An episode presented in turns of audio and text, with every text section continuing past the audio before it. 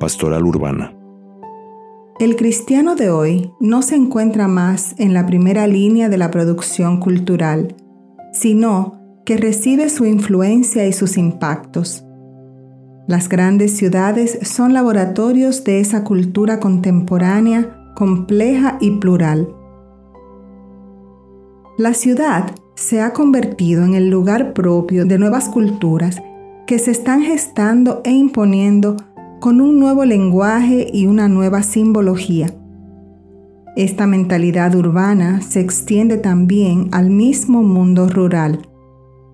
En definitiva, la ciudad trata de armonizar la necesidad del desarrollo con el desarrollo de las necesidades, fracasando frecuentemente en este propósito. En el mundo urbano acontecen complejas transformaciones socioeconómicas, culturales, políticas y religiosas que hacen impacto en todas las dimensiones de la vida Está compuesto de ciudades satélites y de barrios periféricos. En la ciudad conviven diferentes categorías sociales tales como las élites económicas, sociales y políticas, la clase media con sus diferentes niveles y la gran multitud de los pobres. En ella coexisten binomios que la desafían cotidianamente. Tradición, modernidad, globalidad, particularidad, inclusión, exclusión, personalización, despersonalización, lenguaje secular, lenguaje religioso, homogeneidad, pluralidad, cultura urbana, pluriculturalismo. La iglesia, en sus inicios, se formó en las grandes ciudades de su tiempo y se sirvió de ellas para extenderse. Por eso, debemos realizar con alegría y valentía la evangelización de la ciudad actual. Ante la nueva realidad de la ciudad, se realizan en la iglesia nuevas experiencias, tales como la renovación de las parroquias, sectorización, nuevos ministerios, nuevas asociaciones, grupos, comunidades y movimientos. Pero se notan actitudes de miedo a la pastoral urbana, tendencias a encerrarse en los métodos antiguos y de tomar una actitud de defensa ante la nueva cultura, de sentimientos de impotencia ante las grandes dificultades de las ciudades. La fe nos enseña que Dios vive en la ciudad, en medio de sus alegrías, anhelos y esperanzas, como también en sus dolores y sufrimientos. Las sombras que marcan lo cotidiano de las ciudades, como por ejemplo violencia, pobreza, individualismo y exclusión, no pueden impedirnos que busquemos y contemplemos a Dios también en los ambientes urbanos. Las ciudades son lugares de libertad y oportunidad en ellas, las personas tienen la posibilidad de conocer a más personas, interactuar y convivir con ellas. En las ciudades es posible experimentar vínculos de fraternidad, solidaridad y universalidad. En ellas, el ser humano es llamado constantemente a caminar siempre más al encuentro del otro, convivir con el diferente, aceptarlo y ser aceptado por Él. El proyecto de Dios es la ciudad santa, la nueva Jerusalén, que baja del cielo junto a Dios, engalanada como una novia que se adorna para su esposo, que es la tienda de campaña que Dios ha instalado entre los hombres. Acampará con ellos, ellos serán su pueblo y Dios mismo estará con ellos. Enjugará las lágrimas de sus ojos y no habrá ya muerte ni luto, ni llanto, ni dolor, porque todo lo antiguo ha desaparecido. Este proyecto en su plenitud es futuro, pero ya está realizándose en Jesucristo, el alfa y la omega, el principio y el fin, que nos dice, yo hago nuevas todas las cosas. La iglesia está al servicio de la realización de la ciudad santa a través de la proclamación y vivencia de la palabra, de la celebración de la liturgia, de la comunión fraterna y del servicio, especialmente a los más pobres y a los que más sufren, y así va transformando en Cristo como fermento del reino la ciudad actual. Reconociendo y agradeciendo el trabajo renovador que ya se realiza en muchos centros urbanos, la quinta conferencia propone y recomienda una nueva pastoral urbana que responda a los grandes desafíos de la creciente urbanización sea capaz de atender a las variadas y complejas categorías sociales, económicas, políticas y culturales, pobres, clase media y élites. Desarrolle una espiritualidad de la gratitud, de la misericordia, de la solidaridad fraterna, actitudes propias de quien ama desinteresadamente y sin pedir recompensa se abra a nuevas experiencias, estilos, lenguajes que puedan encarnar el Evangelio en la ciudad. Transforme a las parroquias cada vez más en comunidades de comunidades. Apueste más intensamente a la experiencia de comunidades ambientales, integradas en nivel supraparroquial y diocesano. Integre los elementos propios de la vida cristiana, la palabra, la liturgia, la comunión fraterna y el servicio, especialmente a los que sufren pobreza económica y nuevas formas de pobreza. Difunda la palabra de Dios, la anuncie con alegría y valentía y realice la formación de los laicos de tal modo que puedan responder las grandes preguntas y aspiraciones de hoy e interesarse en los diferentes ambientes, estructuras y centros de decisión de la vida urbana. Fomente la pastoral de la acogida a los que llegan a la ciudad y a los que ya viven en ella, pasando de un pasivo esperar a un activo buscar y llegar a los que están lejos con nuevas estrategias tales como visitas a las casas, el uso de los nuevos medios de comunicación social y la constante cercanía a lo que constituye para cada persona su cotidianidad. Brinde atención especial al mundo del sufrimiento urbano, es decir, que cuide de los caídos a lo largo del camino y a los que se encuentran en los hospitales, encarcelados, excluidos, adictos a las drogas, habitantes de las nuevas periferias, en las nuevas urbanizaciones y a las familias que, desintegradas, conviven de hecho. Procure la presencia de la Iglesia por medio de nuevas parroquias y capillas, comunidades cristianas y centros de pastoral en las nuevas concentraciones humanas que crecen aceleradamente en las periferias urbanas de las grandes ciudades por efectos de migraciones internas y situaciones de exclusión. Para que los habitantes de los centros urbanos y las periferias, creyentes o no creyentes, puedan encontrar en Cristo la plenitud de vida, sentimos la urgencia de que los agentes de pastoral, en cuanto discípulos y misioneros, se esfuercen en desarrollar un estilo pastoral adecuado a la realidad urbana con atención especial al lenguaje, a las estructuras y prácticas pastorales, así como a los horarios.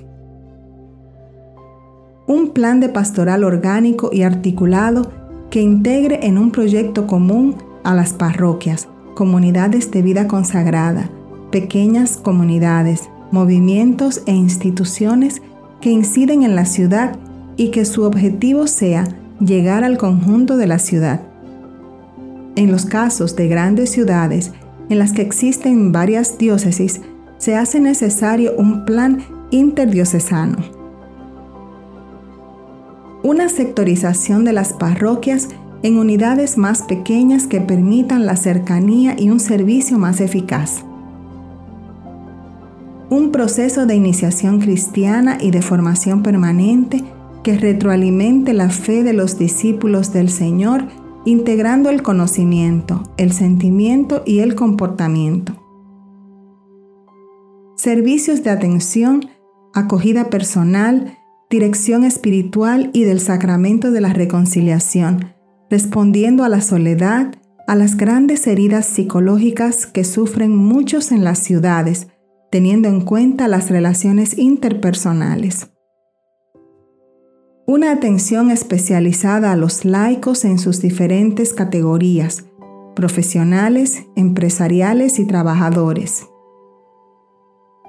procesos graduales de formación cristiana con la realización de grandes eventos de multitudes que movilicen la ciudad, que hagan sentir que la ciudad es un conjunto, es un todo, que sepan responder a la afectividad de sus ciudadanos y en un lenguaje simbólico sepan transmitir el Evangelio a todas las personas que viven en la ciudad. Estrategias para llegar a los lugares cerrados de las ciudades como urbanizaciones, condominios, torres residenciales o aquellos ubicados en los así llamados tugurios y favelas. La presencia profética que sepa levantar la voz en relación a cuestiones de valores y principios del reino de Dios, aunque contradiga todas las opiniones, provoque ataques y se quede sola en su anuncio, es decir, que sea farol de luz, ciudad colocada en lo alto para iluminar. Una mayor presencia en los centros de decisión de la ciudad, tanto en las estructuras administrativas como en las organizaciones comunitarias, profesionales y de todo tipo de asociaciones para velar por el bien común y promover los valores del reino la formación y acompañamiento de laicos y laicas que, influyendo en los centros de opinión, se organicen entre sí y puedan ser asesores para toda la acción eclesial. Una pastoral que tenga en cuenta la belleza en el anuncio de la palabra y en las diversas iniciativas ayudando a descubrir la plena belleza que es Dios. Servicios especiales que respondan a las diferentes actividades propias de la ciudad, trabajo, ocio, deportes, turismo, arte, etc. Una descentralización de los servicios eclesiales de modo que sean muchos más los agentes de pastoral que se integren a esta misión, teniendo en cuenta las categorías profesionales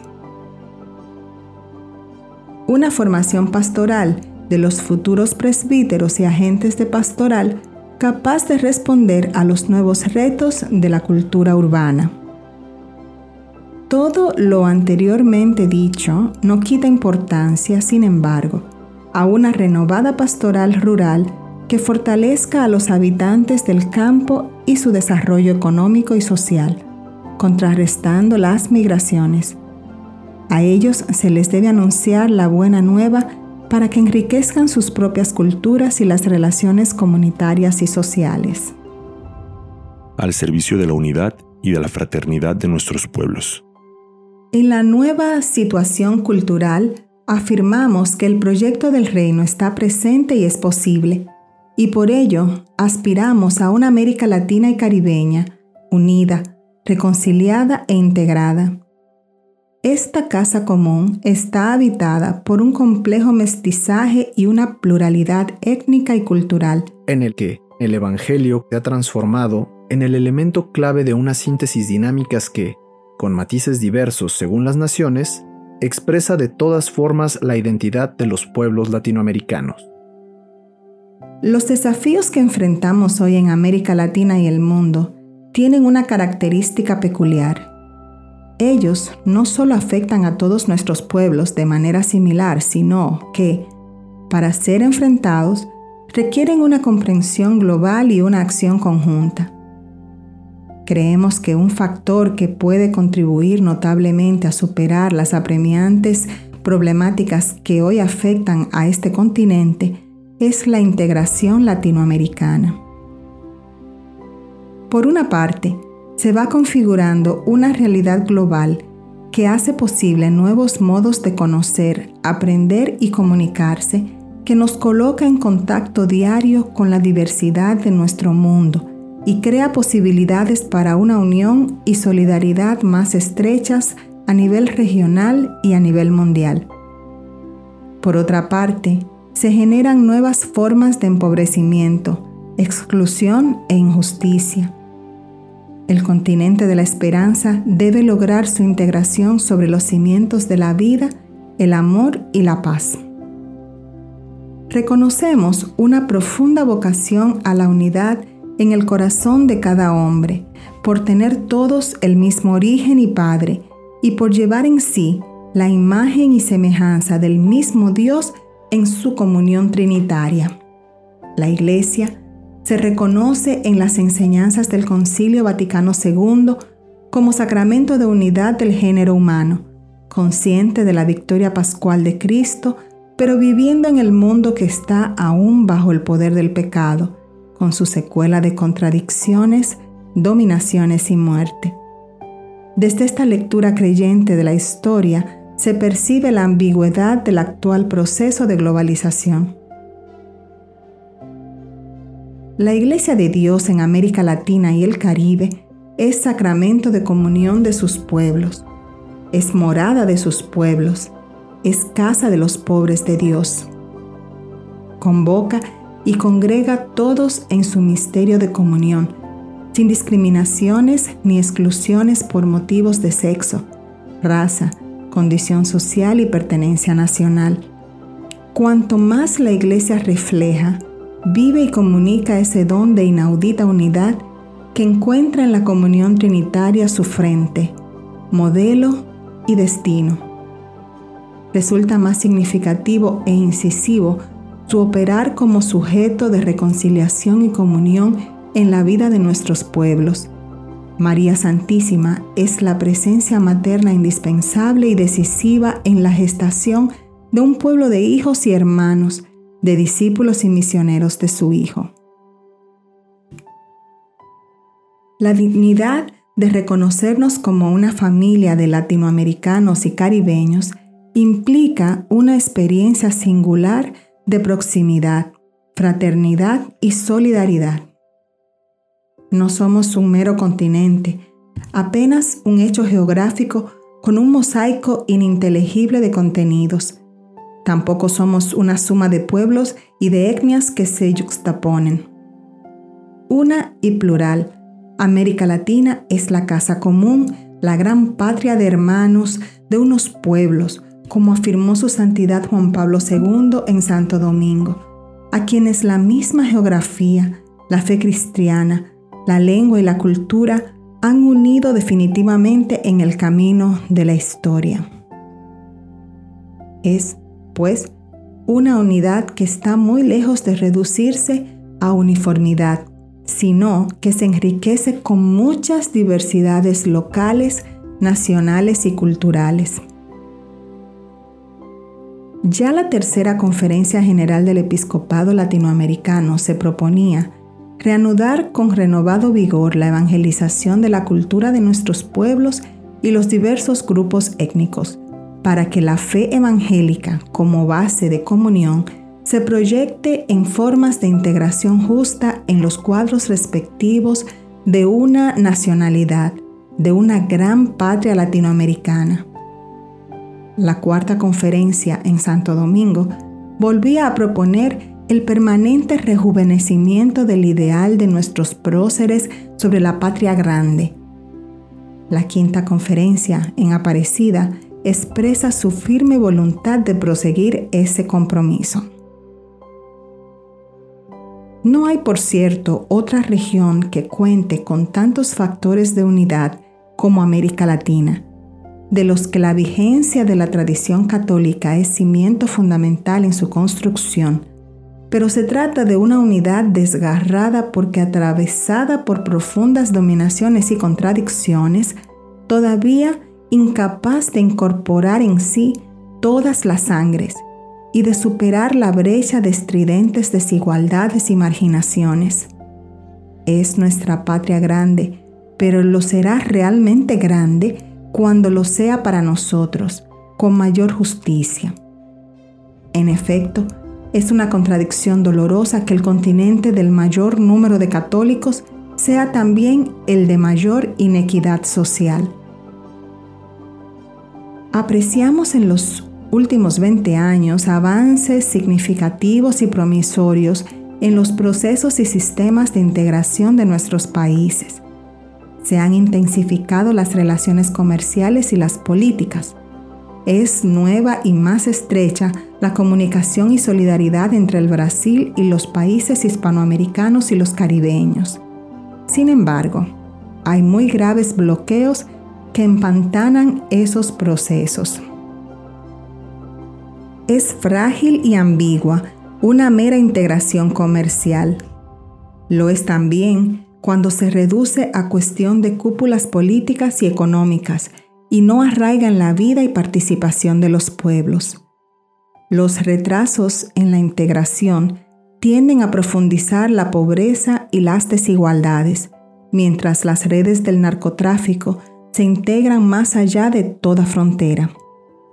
No obstante que el lenguaje político abunde sobre la integración, la dialéctica de la contraposición parece prevalecer sobre el dinamismo de la solidaridad y amistad. La unidad no se construye por contraposición a enemigos comunes, sino por realización de una identidad común. La integración de los indígenas y afroamericanos. Como discípulos de Jesucristo, encarnado en la vida de todos los pueblos, descubrimos y reconocemos desde la fe las semillas del verbo presentes en las tradiciones y culturas de los pueblos indígenas de América Latina. De ellos valoramos su profundo aprecio comunitario por la vida, presente en toda la creación, en la existencia cotidiana y en la milenaria experiencia religiosa que dinamiza sus culturas, la que llega a su plenitud en la revelación del verdadero rostro de Dios por Jesucristo.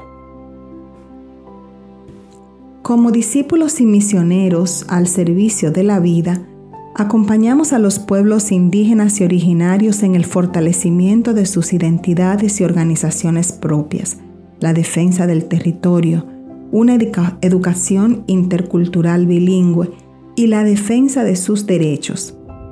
Nos comprometemos también a crear conciencia en la sociedad acerca de la realidad indígena y sus valores a través de los medios de comunicación social y otros espacios de opinión. A partir de los principios del Evangelio apoyamos la denuncia de actitudes contrarias a la vida plena en nuestros pueblos originarios y nos comprometemos a proseguir la obra de evangelización de los indígenas, así como a procurar los aprendizajes educativos y laborales con las transformaciones culturales que ello implica. La Iglesia estará atenta ante los intentos de desarraigar la fe católica de las comunidades indígenas, con lo cual se las dejaría en situación de indefensión y confusión ante los embates de las ideologías y de algunos grupos alienantes, lo que atentaría contra el bien de las mismas comunidades. El seguimiento de Jesús en el continente pasa también por el reconocimiento de los afroamericanos como un reto que nos interpela para vivir el verdadero amor a Dios y al prójimo. Ser discípulos y misioneros significa asumir la actitud de compasión y cuidado del Padre que se manifiestan en acción liberadora de Jesús. La Iglesia defiende los auténticos valores culturales de todos los pueblos, especialmente de los oprimidos, indefensos y marginados, ante la fuerza arrolladora de las estructuras de pecado manifiestas en la sociedad moderna. Conocer los valores culturales, la historia y tradiciones de los afroamericanos, para entrar en diálogo fraterno y respetuoso con ellos es un paso importante en la misión evangelizadora de la Iglesia. Nos acompaña en ello el testimonio de San Pedro Claver. Por esto, la Iglesia denuncia la práctica de la discriminación y del racismo en sus diferentes expresiones, pues ofende en lo más profundo la dignidad humana creada a imagen y semejanza de Dios. Nos preocupa que pocos afroamericanos accedan a la educación superior, con lo cual se vuelve más difícil su acceso a los ámbitos de decisión en la sociedad. En su misión de abogada de la justicia y de los pobres, se hace solidaria a los afroamericanos en las reivindicaciones por la defensa de sus territorios, en la afirmación de sus derechos, ciudadanía, proyectos propios de desarrollo y conciencia de negritud. La Iglesia apoya el diálogo entre cultura negra y fe cristiana y sus luchas por la justicia social e incentiva la participación activa de los afroamericanos en las acciones pastorales de nuestras iglesias y del CELAM.